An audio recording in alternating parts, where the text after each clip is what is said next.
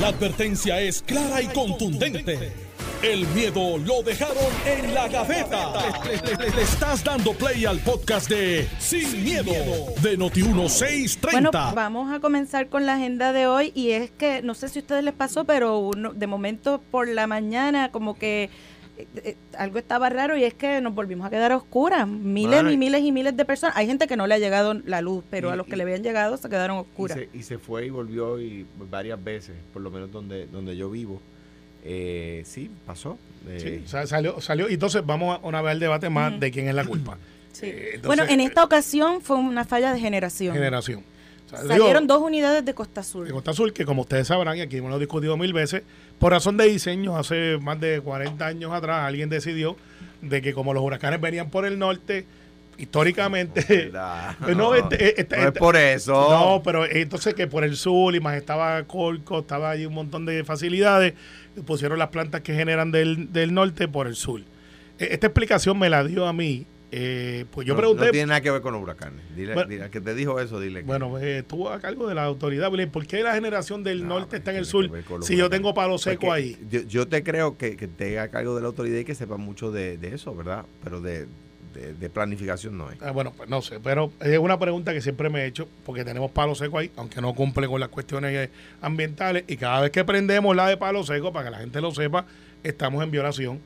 Hay unas cosas que se llaman MATS y tenemos que pagar, y por alguna razón que todo el mundo conoce, Cataño es uno de los sitios donde más eh, gente con asma hay en Puerto Rico. Esto no es un secreto y es por la contaminación que por años se ha estado dando allí y pues no hay que ver una película de contaminación de agua para saber que eso está pasando, De aire. de aire.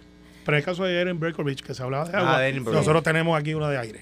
Pero en el caso de hoy, pues como menciona, fue generación, pero yo recuerdo una conferencia que se dio, fue un domingo, el domingo pasado, no el anterior, con todos los componentes de energía, y fue el ingeniero Josué Colón, planta por planta, máquina por máquina, diciendo eh, cómo estaba, estatus, y aunque lograron restaurar la generación, realmente era, eh, es con chicle, ¿no? Un poco, está todavía pendiente muchísimas reparaciones y cosas y, y pues ya lo vemos. ¿Podremos entonces anticipar que esto puede seguir pasando hasta que se restablezca el sistema? La contestación es que sí, eh, es que sí. Él lo dijo aquí, él lo dijo aquí hace dos semanas atrás, cuando lo tuvimos aquí. Él dijo, mira, yo voy a tener generación. No tengo en lo que él le dice, eh, creo que la palabra que utilizó fue el backup. no tengo, o sea, no tengo pa- de más. Voy a tener la suficiente para la generación. A lo que se estabilice el sistema, y él explicó, como ustedes recordarán, que hubo plantas que nunca se habían inundado, que se inundaron, que había que bajar, esperar que bajar el nivel del agua y después empezar a, a arreglar. Hay piezas que tenemos que es una diferencia en lo que pasó antes. Aprendimos de María que habían 20 millones en, eh, en, en poste, cable, y pues después de María, lesson learned, ahora tenemos, según nos informaron, 120 millones. Eso no quiere decir que todas las piezas estén aquí. Hay que mandarla a buscar y como sabrán, él pidió que le dieran cuatro eh, generadores de Black Start, que Alejandro ha, analizado esto aquí, que son que tú los prendes con un botón y es automático, versus lo que tenemos aquí ahora, que es que es como un sistema bien lento, que a la que va la turbina prendiendo puede tardarse 24 horas, o sea que no es tan fácil como prender y apagar un switch. Eh, y ese es el sistema que Josué tiene. No le echemos la culpa a Josué, no digamos ahora que la autoridad, es que eso es lo que tenemos. Y desde María no se ha reparado y se ha hablado de un nuevo sistema resiliente, que esa palabra... Tenemos ya- el dinero. Tenemos el dinero. Bueno, está asign- obligado. Exacto. Obligado es una no cosa y... Eh, bueno, él, exacto. él explicó también que se tardó como tres años, que hubo mucha burocracia y parecería que nos dio a entender de que hay unos cuantos que ya están en camino.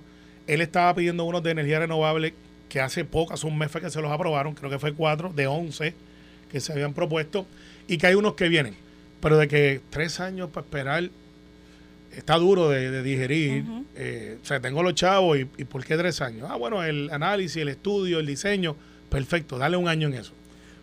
Cuando la luz se va por culpa de la generación y distribución, el PNP dice, dice hay que ver, hay, Hay que que- verle quién es la culpa, porque el sistema estaba, estaba deteriorado ya, la gente acaba de llegar, bendito hay que darle break, oye, tú Jaramillo sabes, dijo que se que, cinco lo que años. había, esa Jaramillo había dicho no sé qué, Cinco años, y cinco lo que había estaba chavado. Si se va a la cruz a- por, la distribu- por la generación, dicen, es la generación, tú ves, eso es prepa, eso es prepa, no es culpa de Josué, pero es prepa. No, no, Entonces, el PNP tú, es era- el era abogado los- de los ani- Loma. Eran los animalitos y las iguanas para también recordemos que viene por, ahí, viene por ahí la privatización, la APP de generación. Entonces, sí, claro, porque esa es la Parecería política sí. pública conservadora. O sea, el PNP no es, y Carmelo tiene, bendito, la, la- la- le han encargado esa bandera que le da trabajo cargar, que es la de ser demócrata, porque no son nada demócratas. Entonces, ellos, ellos creen, ¿Qué tú eres? eh, ellos, yo soy demócrata, yo soy Entonces, liberal. pues, estás colgando esa bandera conmigo. No, sí, no, pero yo soy liberal. Ah, bueno, si tú eres liberal, los pues, liberales vemos el servicio público, y digo, y a la vista está eh, eh, más eficiente que la empresa privada. Y la gente, ahora mismo hay dos o tres personas, ¿qué, qué ha dicho? Hay do- que yo acabo de provocar algún accidente de tránsito con decir eso. Mira, eh, eh, yo estoy viviendo ahora mismo. Yo no voy a decir por ahora el nombre de la tienda. Yo compré una, un, un- un sofá. Se supone que me lo entregaran ayer, que me llamaran el martes. Pero ni han llamado. Me llamaron esta hora, esta mañana, porque yo llamé a protestar. Ah, pues esa es la empresa privada, que comete los mismos errores que la empresa pública. Si fuera el gobierno, ya yo hubiese sacado un tweet. Eh, ya estaría, sería un escándalo en redes. Mira, el tema es, el monopolio público se criticaba porque, la, porque es la competencia lo que logra la eficiencia, ¿verdad? Ah, pues ¿qué hizo el gobierno? Lo cambió a un monopolio privado. No hay competencia, no hay eficiencia. Fíjate que ayer Luis Raúl Torres le preguntaba a Steinbeck, que esta vez, en mi juicio, proyectó mejor que la vez anterior. ¿Cuánto ustedes han gastado? No, no lo puedo decir cuánto han gastado. ¿Por qué? Porque para Luma es un tema de costo-beneficio, no es un tema de servicio. Esa es la diferencia entre la empresa pública y la empresa privada. El fin de la empresa pública es el servicio, el fin de la empresa privada es generar ganancia. Eso no es, un- no es una crítica, es un Pero- hecho. Pero, pero Alejandro, tú pensarías, y ahí la- que la vista de ayer, tengo mis críticas y, mi, y, ¿Cómo y- tú y mis contestado esa pregunta? Yo lo hice dado el, el- mira, aquí está, esto es lo que yo he gastado. Si, si lo tienes a la mano, se lo da. Si no lo tienes a la mano, digo, mira, en 24 horas se lo voy a proveer. Deme, dos o tres días. porque- no, pero, pero ¿cuál era la respuesta? Pues, pero, perdón, pero te voy a explicar por qué una a favor y en contra. Dale. Una de cada manera. La vista de ayer es una facultad legislativa, sí lo es. Luis Raúl esa es su bandera, la es. Lo ha trabajado no de ahora. Yo creo que desde que empezó el asunto de si sí Luma o si y no ha sido quizá uno de los legisladores que más protege a los trabajadores en Y, Puerto Rico. y esa ha sido su trayectoria. Sí. O sea, nadie le quite eso, eso está estipulado. Dos, ¿era el momento para hacer la vista? Pues ustedes algunos dirán que sí, otros que no. Y yo diría que no, ¿por qué? Porque lo que hicieron ayer fue tratar de crear un mapa. Yo creo que la intención era decir, miren, esta gente está tan regado que ya todavía no saben para dónde van. Y me parecería, yo no me raspé las 12 horas, tengo cosas que hacer, que, que Luma no lució tan mal al contestar y empezaron a comunicar y no salieron mal parados, pues dijeron, miren, sí, yo tengo este problema. Y los legisladores fueron con todo su derecho a decir, en mi distrito donde yo estoy no tenemos luz. Ah, pues mire, este es el plan. Pero el tener a Stenby y a esa gente que se supone que estén en la calle. Y por eso fue que vesti- fue vestido de obrero, porque estaba en la calle, porque nadie lo ha visto vestido de obrero en la calle, No, en- y- en- y- y atendiendo mira, ninguna... a- o, a- o es porque está llegando Halloween. La última vez, ay, Alex vuelve. Íbamos bien. No, mira, yo creo que hay, hay relacionistas públicos que se viven la película. Y yo lo hubiese puesto como, como él está todos los días. O sea, él no se viste así para ir a la calle. Pero trató de enviar un mensaje subliminal de que estamos trabajando, que estoy en la calle. A lo mejor lo está. Eh, a lo mejor quiso de, de miren, yo soy Luma y aquí está el uniforme, yo me he visto igual que los que están en la calle. Pero hay gente ahora que están, estamos analizando si se lleva el vestido así o no. Mi crítica a Luis Raúl, que no es a que no fiscalice, es si era el momento cuando se supone que estemos todavía metidos ahí, que tengamos gente que está tomando decisiones. Pero esa misma crítica se le extendería a un comité del Congreso que ayer le envió una carta a la Sí. gente de Luma para pedirles detalles Sí. sobre todo esto. Pues entonces, Sí, ¿verdad? sí, es la misma. es político aquí, político allá. Lo es, lo es, lo es, lo es. No puede ser un, uno para un lado y otro para otro, lo es. Yo lo que haría sería, mire, tenemos tantas cosas, aquí está un requerimiento de información, estamos en una emergencia, yo no le puedo traer aquí una, un día completo y en tres días tiene que entregarme esto, porque usted tiene que estar en la calle resolviendo. Aquí están todos los bolsillos. Aquí está, porque el problema que tenemos que no han querido admitir, Alejandro, yo no sé si usted está de acuerdo conmigo, y ahora, aquí la gente no sabe que nosotros no tenemos un sistema para ver dónde están las averías en este momento. Pero tampoco la gente, los, los alcaldes lo están diciendo, las comunidades lo están diciendo y los alcaldes dicen, no nos, escu- nos escuchan, pero no nos atienden. Es Pues mira, mira el dicho que tenemos y esta información no sé por qué no la han hecho pública porque es comunicación. En la Florida, ellos dieron, mire, Florida Power y la otra, que es Duke Energy, dieron, nosotros tenemos la tecnología de sensores para saber dónde está la avería. Eh, en Puerto Rico la tienen, La tienen. en la grande, pero no en los, bol- en los No, mal llamados no, bolsillos. no la tiene y de hecho los helicópteros la tienen. Los helicópteros, eso que te iba a decir. tienen, o sea, y, puede, Y pueden drones. ir. pero pero lo que lo que tiene Florida Power, lo que tiene Duke eh, Du- Duke y lo que tienen otras otras empresas que hay allí, ¿verdad? Esas son dos de las principales, pero hay otras. Es el personal que conoce el campo. No, y pero lo ellos que- tienen y- unos sensores. y lo que sí, pues claro, los sensores los tiene la autoridad energética también. No, de Jesús, Josué, yo escuché a Josué porque yo me pregunté, oye, ¿por qué entonces le están diciendo, si usted tiene un bolsillo, dígame dónde está? Y pregunté, porque ellos no tienen la tecnología de ver ese bolsillo de 15 casas, 20 casas, no la tienen. Pero la gente lo está diciendo todo el tiempo. Y esa es la querella. y- y- y es más, te me voy a utilizar como ejemplo. Nosotros vivi- vivimos en un bolsillo y lo reportamos antes de la tormenta. Llegó la tormenta, pasó la tormenta, nunca, nunca llegó la brigada. Y pasó como está pasando en muchísimos sitios en Puerto Rico, municipios, gente, exceladores, van, van, suben los fusibles, que es un peligro Sí, lo es. que es un peligro. Pero entonces, ¿por qué Luma? Y se le está preguntando desde hace dos semanas, ¿cuál es el plan con los bolsillos? Llame y repórtelo al al centro, pero ¿cuáles son las brigadas dedicadas para eso? Por municipio. Ayer, ¿qué era lo más lógico?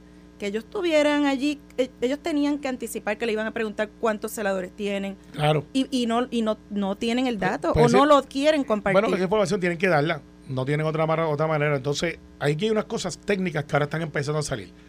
Y yo no soy senador, yo soy de los que eh, le tengo mucho respeto a la corriente. Pero yo escuché al alcalde de Laja, Jason, que es celador. Esa es su profesión. Este, en este ciclo electoral se dio una, una- una- un fenómeno político que como tres o cuatro celadores son alcaldes. Son alcaldes. Después de María. Después de María, Sí. claro, Claro. pe- pero eso es un fenómeno. Eh, este fue el que me resolvió, este fue el que estaba allí, hizo una caminata aérea con poste, luz y agua. Y, y algunos van a salir muy buenos y otros están aprendiendo en el camino. Pero Jason dice lo siguiente, es que hay dos clases de celadores. Está el del bajo voltaje, yo no sabía eso. Y es está el de los bolsillos. el de los bolsillos, ese es el de bajo voltaje, el Sí. que te monta el cable, empata. Y está el que brega con la línea Las principales. las principales, las dos matan, by the way. Y, y él explicaba eso y dice, y la de bajo voltaje es que ellos van a tener problemas. Si ya Jason te está diciendo eso, que es celador, que conoce el área, el alcalde de Guaynabo, Eduardo O'Neill, estaba a cargo de la brigada de Guaynabo y de Bayamón. ¿Y, y, y qué dice? Y- ¿Cuál, y- cuál- cuál es la opinión de ambos? Que dicen, están mal, no ¿Quién? conocen. No, no, que ellos están mal. ¿Que quién Luma, está mal? Luma. Luma. Y dice, porque yo los conozco. Entonces, si yo sé eso, damas y caballeros, está el momento de hacer memorandos de entendimientos reales. Es a dónde voy. El, el- el- el- la máquina de sensor que Luma no tiene, o que la autoridad le falta en este momento, y que tiene Duke Energy, que tiene Florida Power, y que tiene todas las demás, es el personal. La memoria histórica. La memoria histórica, Sí. porque tienen gente buena, pero los, eran los que menos años llevaban. Los que más años llevaban, mira, en Cuamo yo te puedo decir, en Cuamo, los, los- la gente que está, los nuevos, ¿verdad? Son extraordinarios, yo los conozco. Oye, los vi trabajando ahora después de la tormenta. Gente fajada. Si est- esto no es sobre el empleado de- que está en el, en el field. Es que tenían que llamar al que, al que se tuvo que retirar, al que se tuvo que ir, para que le dijera, mire, el hotspot está o en el poste al lado del hospital, o está en, el, en, el- en la línea tal, y allá iban, y efectivamente allí estaba el hotspot. Alejandro, pero si ese, ese celador, que yo no estoy en desacuerdo con que celadores que conocen volvieran con un memorando, pero no puede ser como dijeron 5 o 6 en televisión que se pararon allí, dos o tres viraron para atrás y dijeron, Pues- sí, pero tiene que ser Pero está con las bien. cláusulas de Lutiel. Pero Pues ya, está hay, ya hay bien. legislación presentada para que en emergencia traigan esos celadores. eh, que están en el gobierno. Oye, están en y, el y- gobierno. oye, y lo pueden hacer. Una pregunta que si hubiese sido el legislador hubiese hecho ayer, no, obviamente no, no podía pasarla porque no se me ocurrió, la, se me ocurre ahora con esta con esta eh, conversación es, ¿cuántos empleados a, tarea parcial, cuántos empleados temporeros tiene Luma? Porque, ¿qué impide que una empresa privada, esto sería la primera vez que yo lo escucho en la historia, que una empresa privada no puede virarse para el lado, decirle a la Virella, te doy un contrato temporero? esta es la respuesta que ellos nos han dado porque le preguntamos al ingeniero Daniel Hernández que necesitan la certificación de Luma. Yo no sé cuánto tiempo tarde esa certificación, pero gente que trabaja en ese sistema hace un año debe conocerlo. Bueno, Pero- pero que la tú- solución es fácil. ahí- ahí- ahí tú ves, si, si, un, si un- una agencia de gobierno te dice que para, para contratar para llevarse por contrato, no como empleado regular, a un ex empleado de la propia agencia, necesita una certificación de que esa persona sabe hacer el trabajo que hasta hace un año hacía, tú dirías, pero qué ineficiente es el gobierno. Ahora es Luma, una empresa privada que se supone Pero- que es pero super- fíjate, Carmelo, no los defiendan No, más. chicos, no estoy defendiendo. Pues Lo claro que pasa sí. Es que todo tiene una O sea, lógica. a- cada- fácil, a cada es crítica tú dices, bueno, Eh, no, pero- Lo que pasa es que todo tiene una explicación y tiene algunas tienen lógica y otras el no. PNP es el No, abogado de no, Luma. Que última- mira. Carmelo está en una posición difícil. Sí, la- sí, la verdad. Porque, porque también al mismo tiempo, pues, eh, eres un legislador, representa gente y al Sí. mismo tiempo, y sabes la- lo que esa gente está Por eso, es sufriendo. que, por eso es que yo no critico y no doy soluciones, yo doy soluciones. La solución, tú tienes el empleador único, donde tienes quizás 400, 500 soladores hábiles que dicen, yo quiero estar ahí. Pues yo, de hecho, esto lo voy a compartir con el gobernador, le diría, pues vamos a coger esos muchachos y muchachas y vamos a decirle, una vez al año ustedes me van a coger el training como si estuvieran para celador, porque ustedes van a hacer el banco de talento que en cuestión de emergencia ya precertificado, porque les tengo noticias, desafortunadamente esto va a pasar otra vez, 5, 10, 12 años, pero va a pasar. Bueno, vivimos en una isla tropical, Tropical. Y, el, y el cambio climático apunta a esto. Como le dije a Richie Torres, el congresista, vivimos en un paraíso, pero el paraíso viene con unas cláusulas adicionales. Pero Carmelo, eh, esta idea, ¿por qué no se la has presentado al gobernador? No, no, porque, porque primero que llevamos menos dos semanas y pico. Eh, dos semanas y pico. Yo no creo que yo soy el único que lo ha pensado. He visto otras ideas que han plasmado como para tratar de traer la UTIEL para atrás. Esa no es la solución. De hecho, la gente, todas las encuestas que yo he visto están en contra de eso. No volvamos a lo que teníamos. Sondeo. Eh, sondeos. Eh, no volvamos a lo que teníamos. Ese es el diferente del ruido que hay por ahí.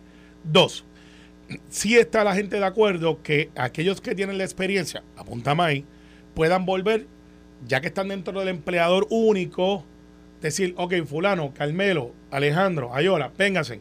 Y todos los años yo los certifico a ustedes, coger la escuelita que haya que escoger, si es que es lo que se llama así. Y si tengo una emergencia, ustedes están como la Guardia Nacional, activados, y monto una brigada de eso. Pero no será que al final también eh, eso eh, es lo que volvemos están haciendo los alcaldes. eso es lo que están haciendo los alcaldes, pero Pero pero, no Luma no lo Luma no lo hace ¿por qué? Porque le porque ellos con- si lo hacen con las brigadas de su de su subsidia de los, ¿verdad? De cuánta lo van a facturar ellos mismos y al final del día hay una ganancia para ellos. Pues Lo fac- lo claro, facturan es porque como todo quiera. es ganancia. Y además, además, ayer hubo una, una, ¿verdad? una respuesta incorrecta de parte de Luma. Y eh, en primer lugar dicen, eh, no lo hacemos, lo analizaba ayer en Telemundo, no lo hacemos porque no se estila en Estados Unidos. Que los municipios lo hagan ellos mismos. Eh, pero el problema es que aquí la ley, alguien le debió pasar un papelito para decir, mire, la ley específicamente lo autoriza a los alcaldes no a pedir permiso, a notificar. Claro, tienen que usar personal diestro. ¿Qué personal está usando los alcaldes? El que estamos diciendo que Luma debería contratar. Y fíjate que los alcaldes los están contratando sin el convenio, sin que sea bajo el mismo convenio que tenía UTIER, Sí. y sin pedirle permiso ni a Dios ni al, diab- ni al diablo. Están haciendo lo que los alcaldes saben hacer. ¿Qué va a pasar cuando esos alcaldes vayan a reclamar esos gastos a FEMA? Posiblemente no habrá reembolso. Pues, pero, pero está mal. ahí está la está defensa mal. del PNP Y de está mal. Luma. Y está Pero mal. ¿por qué no? ¿Por Posible- qué tú dices posiblemente no habrá reembolso? Porque- porque- eh, ¿Con base a qué? ¿En Porque qué? FEMA funciona como una aseguradora, desafortunadamente. Mucha Pues gente exacto, se olvida pues se que trata de FEMA es una reembolso. aseguradora, no es una agencia federal común y Hay corriente. que ver quién, quién, quién reclama primero, pero vamos, Mm, no. tengo que hacer la Yo pausa. vamos a la Vamos a la pausa. Mira, que vamos a la pausa Vamos a la tiempo, pausa y regresamos. Estás escuchando el podcast de Sin, miedo, de Noti1630. Sabemos que hay una ventana de 30 días para cobrar 100% de trabajos de emergencia, pero esos trabajos, si son de restauración de servicio y las brigadas de Luma también las van a reclamar, ¿cómo, cómo, cómo va a funcionar cuando llegue esa reclamación ante FEMA? no, puede- no pueden reclamar el mismo trabajo. Es decir, la línea que va del, del poste en el kilómetro 3.2 al 3.3, que la reparó, no pueden los dos reclamarla, ¿verdad? Por supuesto. Pero es exactamente el mismo protocolo que cuando el municipio coge un, un contratista privado y le dice, lleva tus tu bulldozers y tus camiones para que quites la, la- para que reabras la carretera y, y eso luego se lo pueden cobrar a FEMA. Es el, es el mismo proceso, exactamente el mismo difi- proceso. Difiero a- a parcialmente. Porque lo que plantea Alejandro, que es un hecho de carretera, donde hay unos memorandos, donde hay una, hay unas que son municipales, otras que son estatales, sí ese es el caso. Pero cuando estamos hablando de energía eléctrica, no es que no puedan hacerlo, es que tienen que tener una aprobación que es, es como una orden de comando, le dicen ¿De en inglés quién? chain of command, de que, ok, estas personas que tú estás poniendo en Gandul Power, por ejemplo, eh, en Villalba, no sé cómo se llaman, pero Villalba Power, creo que se llama. bueno, como yo voy, voy con yo le dan un candulero, pues de Villalba, pues el Gandul Power. Pues Gandul Power dice, pues yo voy a meterle este, de la hidroeléctrica que tengo allí, voy a energizarla hasta acá. Ajá, sí. ¿Y, ¿Y cómo funciona eso? ¿Quién lo hizo? Ah, unos muchachos que tienen 30 años de experiencia, que son celadores, que fueron ingenieros, que están retirados. ¿Quién lo certificó? Pero, mismo. pero- pero- Pues es que mismo no puede certificar. pero es que eso no es, es Carmelo, es que y, y de cuándo acá, yo quiero saber de cuándo acá tú sostienes que para o sea, para tú guiar un bulldozer necesitas una licencia particular.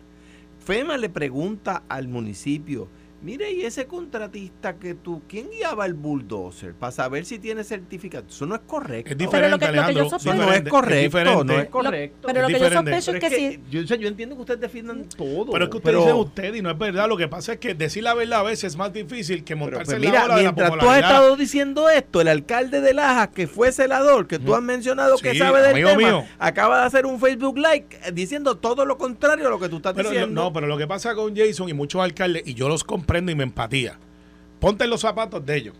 Ellos viven en ese municipio, por lo menos por teoría política, deben de vivir ahí. Todos los días tú tienes gente diciendo, de alcalde, ¿qué pasó? Alcalde, ¿qué pasó? Alcalde, ¿qué pasó? Usted es celador, ¿por qué usted no nos monta esto aquí? Pues, ¿qué, qué va a hacer? No va a ir y decir, es culpa de fulano, el otro, le asume su responsabilidad y tiene que hacerlo. Yo los comprendo.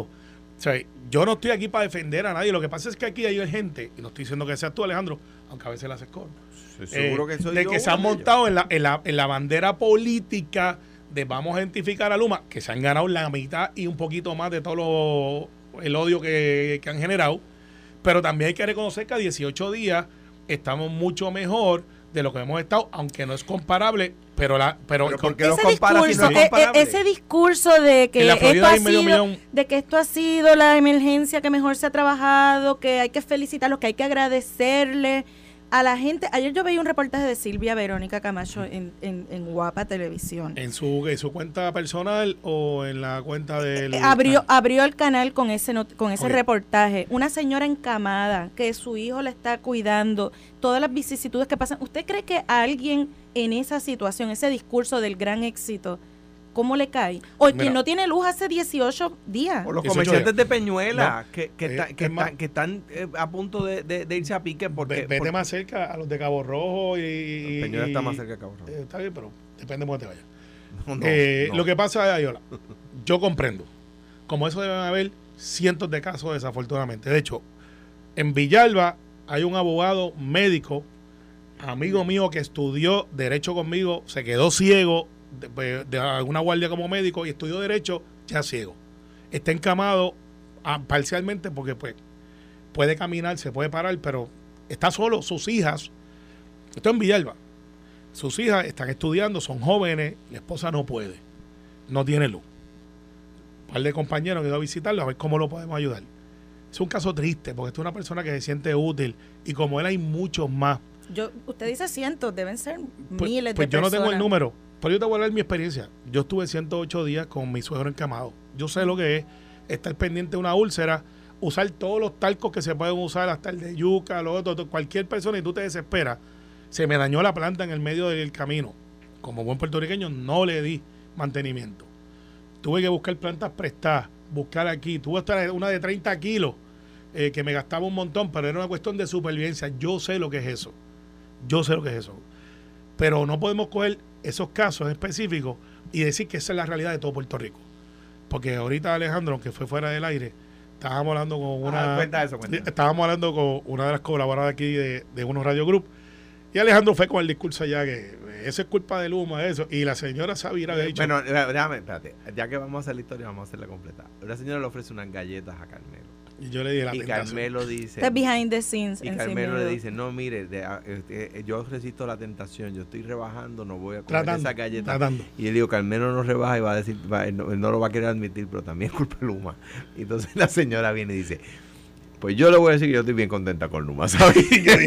Ella usted sabe que yo hice una caravana por todo el área ahí de la cafetería. bailó alrededor, se trepó en la mesa. bueno, no, no, lo que pasa es que, mira, yo, yo la empatía, yo estuve en Salinas, Ministrito le pasaron un par de cosas, pero no se compara con el del sur. Yo lo he dicho en radio. Peñuela, Cabo Rojo, Claro. comerciantes. Sí, está duro, está bien duro. Parecería que María pasó por allí, aunque no fue el mismo evento, pero perdieron las casas.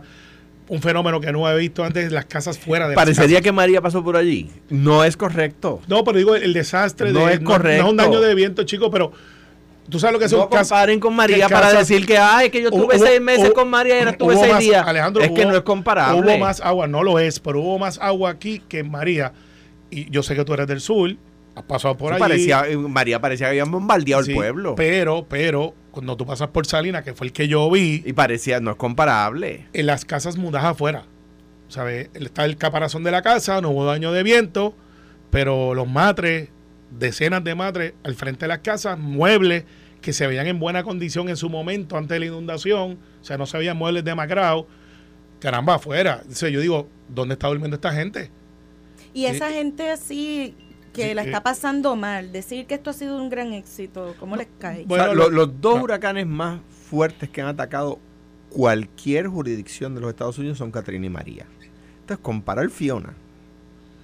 Mm, en, Bueno. Flor- en Florida no se atreven ni decirlo. Espérate, aquí hay todavía en Florida medio millón de personas sin luz. Eh, y el sistema es, es un sistema flat, es un sistema con micro redes y las cosas.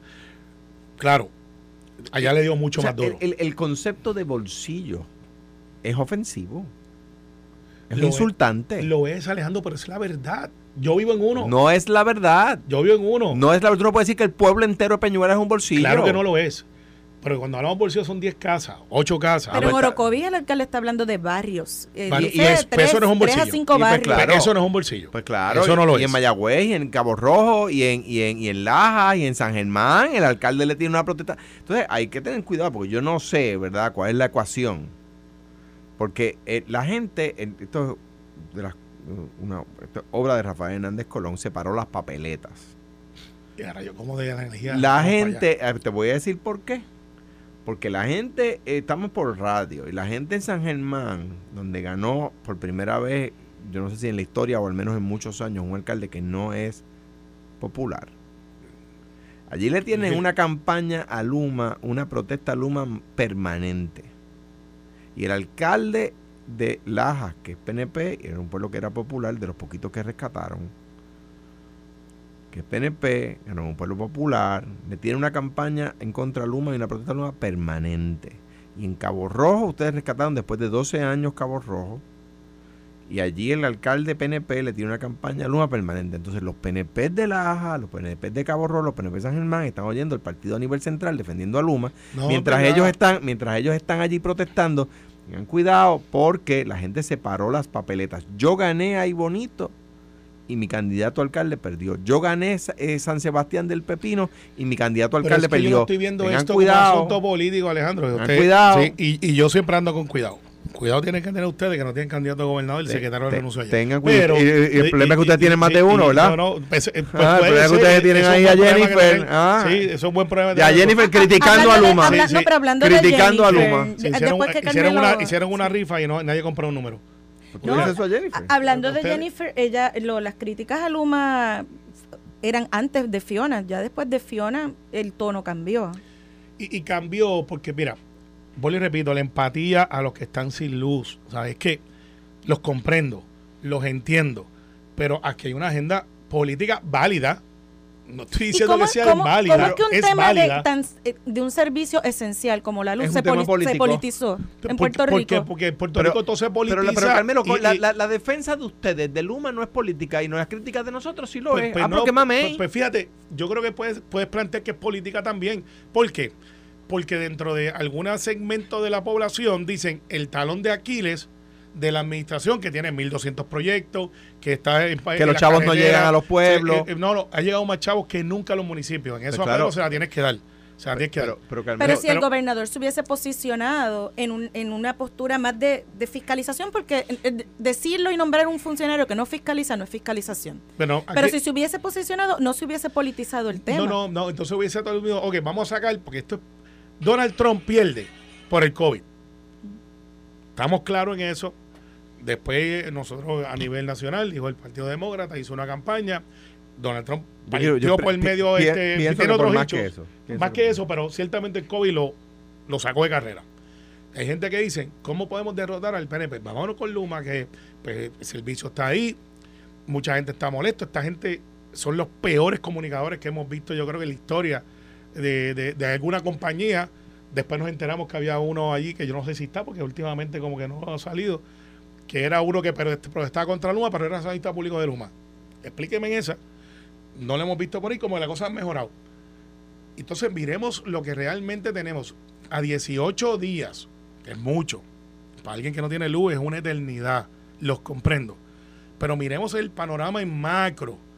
Hemos mejorado versus otros que no está hablando de María, estamos hablando de Hortensia, Georges, de los que pasaron que eran uno o dos que tenían daño de viento, vamos a estipularlo. ¿Cuál era la métrica? Lo más rápido que se había restablecido el sistema era 52 días.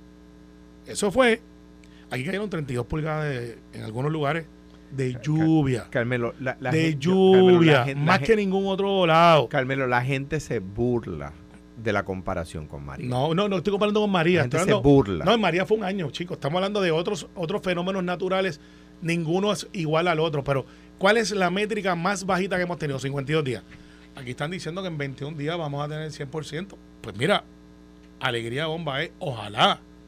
Y la próxima métrica debe ser más bajita todavía. el tema es, el tema es, o sea, y ojalá no pase. La Autoridad de Energía Eléctrica estuvo lista primero que el humo en esta emergencia en esta emergencia estuvo lista primero que Luma. Sí, parecería que sí, que eso, el, el, dato que tenemos es ese. Entonces, estando lista la autoridad en la generación primero que Luma en la transmisión y distribución. Sí, porque después ha ido a 1%, 1%. Exacto. Sí, porque es más ¿Por qué, ¿por, qué, ¿Por qué en el noreste de Puerto Rico no teníamos luz? Es una buena pregunta, Alejandro. Está bien, y es válida. Pues, que la contesten. Entonces, eso no es politiquial. No lo es. Pero no, pero tienes que admitir que si hay un elemento político aquí, y, por eso es que están diciendo, y tú lo dices, y el PNP defiende esto, Pierluisi es el abogado de esto. No es verdad, lo que pasa es que en el gobierno, y tú lo sabes Alejandro, tú fuiste gobernador, de eso te acusan, que tú tienes que tomar decisiones para mantener el orden social, porque si de momento todo el mundo se va en contra, y vamos a ver, se hace un desmadre social y entonces ¿cuál es la solución? Mira, aquí, aquí me puse, por mí, me puse a buscar no, no por ti, pero para la, para la amistad Siempre ha tenido mi voto. Un dato que. Y lo digo, eres tremenda persona. Un dato que había visto en, redes sociales y, ¿verdad? Pero que, y con artículos del periódico de esa época, que en el 96, en Hortens, eh, dice a cuatro días después 77% de luz, eh, y que entonces el, el ritmo ahí fue más rápido que Fiona, pero cada sistema es diferente. Miren, nos quedan poquito, poquito tiempo. Yo quería preguntarles también o traer a la mesa el tema de la, de la energía solar. Hubo una vista en estos días porque pues estamos sin luz y todo el mundo rápido comienza a mirar cómo yo resuelvo mi problema, el que, el que lo pueda resolver. Eh, hay un proyecto de ley para financiamiento de sistemas solares. Usted también en algún momento había mencionado algo. De hecho, yo después que lo dijimos aquí primero, varios legisladores que nos escuchan, y yo agradezco eso, empezaron a traer el proyecto. Así, eh, así fue. Eh, pero qué bien, qué bien. Energía solar funciona. Es ilógico que nosotros no estemos mucho más adelantados habiendo una ley para eso. Y el gobierno central, en este caso mi gobierno, eh, tiene la obligación, y el gobernador me lo ha dicho, de ahí que yo saco, yo no me lo inventé. Pero, pero de oro el impuesto al sol que aprobaron ustedes. No, no impuesto al sol, chicos, estate quieto con eso molestando con eso. no, de eso lo hemos hablado aquí antes, no. Si tú tienes placas solares, tienes que pagar como quieras. Son cinco, es, como 5 dólares para mantener el, el, grid. Y eso el grid que tú no vas a usar. Bueno, pero se supone que en algún momento si lo vas a usar esté disponible. es como un mantenimiento, chicos. Es un seguro bien barato. eso es aparte de lo del plan de ajuste a la deuda, que como quiere eso se quedó en nada, pero ahí había otro impuesto al sol. Así mismo. Eh, no, en eso se quedó en nada. Y, y nosotros hemos dicho que ese impuesto no va. ¿Qué es lo que pasa? Energía solar es muy caro todavía yo que lo estoy mirando hace es carísimo. Es carísimo. Yo no quiero alquilar. Pero lo puede, yo, yo, quiero comprar. Ok, es caro, Es caro, pero, pero déjame decir lo siguiente. Porque mm, sin contradecir lo que están diciendo ustedes, añadiendo, ¿verdad? Cuidado, porque si lo financias, que fue mi caso, el, el costo del financiamiento es mucho menor mensualmente que la factura de la luz. Sí, yo estoy en proceso de cambiar y, y lo estoy haciendo porque me llegaron facturas de, de, de luz de Luma de casi 500 dólares. imposible. y yo no estoy en mi casa nunca, somos dos en casa. Menos que eso, pues se va a pagar en el financiamiento del sistema comprado. Pero no todo el mundo tampoco tiene acceso a eso. Entonces entiendo que las medidas legislativas son para sistemas de financiamiento, Sí, ¿correcto? y hasta un término de 10 años. El, el más agresivo que he visto es el de Rodríguez Bebe. Hubo uno, para hacerle justicia, uno de William Villafaña, que fue una idea que hicimos aquí. No es tripartita, no es Eh, de... sí, es que hay como tres corriendo. eh, como tres corriendo, todos con buena intención.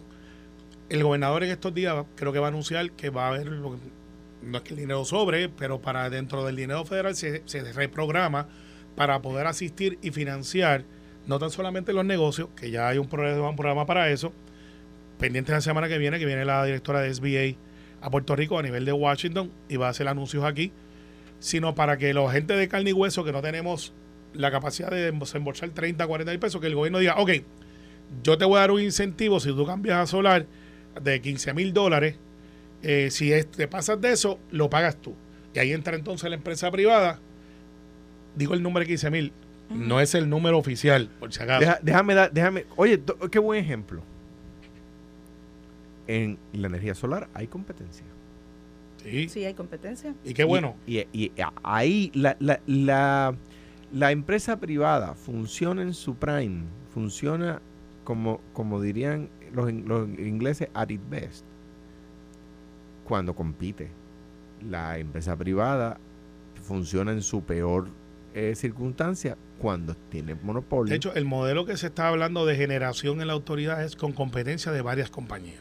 Eso depende de quienes vengan a la mesa también. que ya la hay, ya tú tienes a Ecoeléctrica y a AES. Ese. Y que- AES sale ahora y, y le están haciendo la vida imposible para cambiar a solar. Eh, Que es el modelo mundial de ellos como corporación, by the way. pero el propio...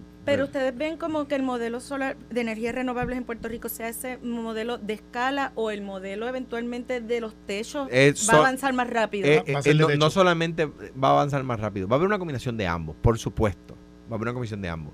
Pero para que se sepa, si fuéramos a cambiar toda la, generación de energía puertorriqueña a solar, necesitaríamos defo- deforestar decenas de miles de cuerdas. Por lo tanto, la alternativa es la que, la que he dicho Ayola, Ujú. son los techos. El modelo de Barcelona, Claro. este modelo en Barcelona ya existe hace tiempo en España. Y esto, eh, yo lo he visto en el pasado discusiones en las campañas políticas, pero después pues se queda... No había los chavitos, nada. porque es que hay que incentivarlo. Ahora va a haber los chavitos. Yo pondría a la autoridad, yo se lo dije a Jaramillo una vez, Jaramillo, cogete los celadores tuyos, hazte una cooperativa, métele UTC Cooper- Solar Corporation y empieza a montar paneles. Utiel, ah, Utiel ah, no, perdón, Sí, UTC, UTC UTIEL. es otra. UTIEL, este Solar Corporation y pon los muchachos a montar placas solares y vas a tener un modelo exitosísimo. Tendrá que ser la UTIE. La porque UTIE. la R es de riego, es de los canales de riego. Sí, pues, pues, Bueno, UTIEL. este tema yo creo que vamos a estar hablándolo por mucho tiempo porque definitivamente eh, a futuro en la energía solar yo entiendo que verdad que es lo que vamos a tener que, movernos. Pero el tiempo ya nos ha traicionado así que les agradezco a ambos que me hayan recibido en su casa porque este espacio es de ustedes Vente para acá mañana, yo le digo a y yo no estoy venga. aquí de batedora emergente. Bueno si si paso así en el carril expreso de Vega Alta para acá Llego, llego a tiempo, pero nada, un placer haber estado con ustedes. Ustedes, amigos de Noti1, sigan conectados que Esto fue, el podcast de Sin, miedo, de Noti1630. Dale play a tu podcast favorito a través de Apple Podcasts, Spotify, Google Podcasts, Stitcher y notiuno.com.